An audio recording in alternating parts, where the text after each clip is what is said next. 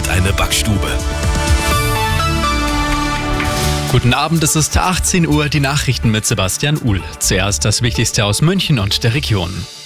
Gefühlt wird gerade an allen Ecken und Enden gestreikt. Die Gewerkschaft Verdi weitet die Warnstreiks im öffentlichen Dienst immer weiter aus. Was heute los war und worauf wir uns in den nächsten Tagen einstellen müssen, die Übersicht hat Sonja Hahn aus der Arabella München Nachrichtenredaktion. Heute waren und sind zunächst mal die städtischen Behörden und Ämter geschlossen, wie das KVR, die Referate oder die Arbeitsagentur.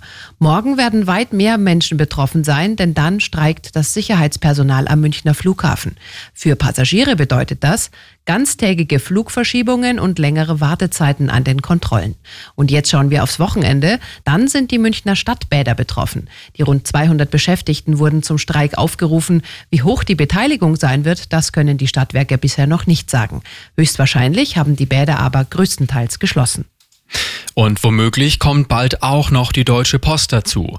Die bei der Post angestellten Mitglieder der Gewerkschaft Verdi haben für einen unbefristeten Streik gestimmt. Fast 86 Prozent der Befragten lehnten das bisherige Tarifangebot des Unternehmens ab. Morgen wird aber erst noch einmal verhandelt. Verdi fordert 15 Prozent mehr Gehalt. Die Post sagt, das sei unwirtschaftlich. Und das ist sonst noch los in München und der Region. Beim Champions League der Bayern über Paris gestern Abend hatte die Polizei alle Hände voll zu tun. Bereits im Vorfeld hatten Gästefans am Marienplatz und beim U-Bahnhof Fröttmanning mit Pyrotechnik gezündelt. Im Stadion machten sie damit weiter. Dabei wurde ein Kind von herabfallenden Funken im Gesicht verletzt. Die Polizei hat mehrere Paris-Fans festgenommen.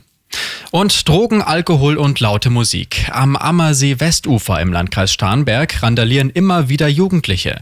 Die Gemeinde Diesen, Oting und Schondorf wollen jetzt dagegen vorgehen. Lokalreporterin Clarissa Kahl. Streetworker statt Überwachungskameras. Die drei Gemeinden am Ammersee suchen vor allem rund um die Bahnhöfe jemanden, der auf randalierende Jugendliche zugeht und für Ordnung sorgt. Erste Bewerbungen gibt es bereits, eine Entscheidung ist aber noch nicht gefallen. Immer gut informiert, das Update für München und die Region wieder um halb sieben und jetzt der zuverlässige Verkehrsservice mit Andy Karg. Zwei nach sechs, guten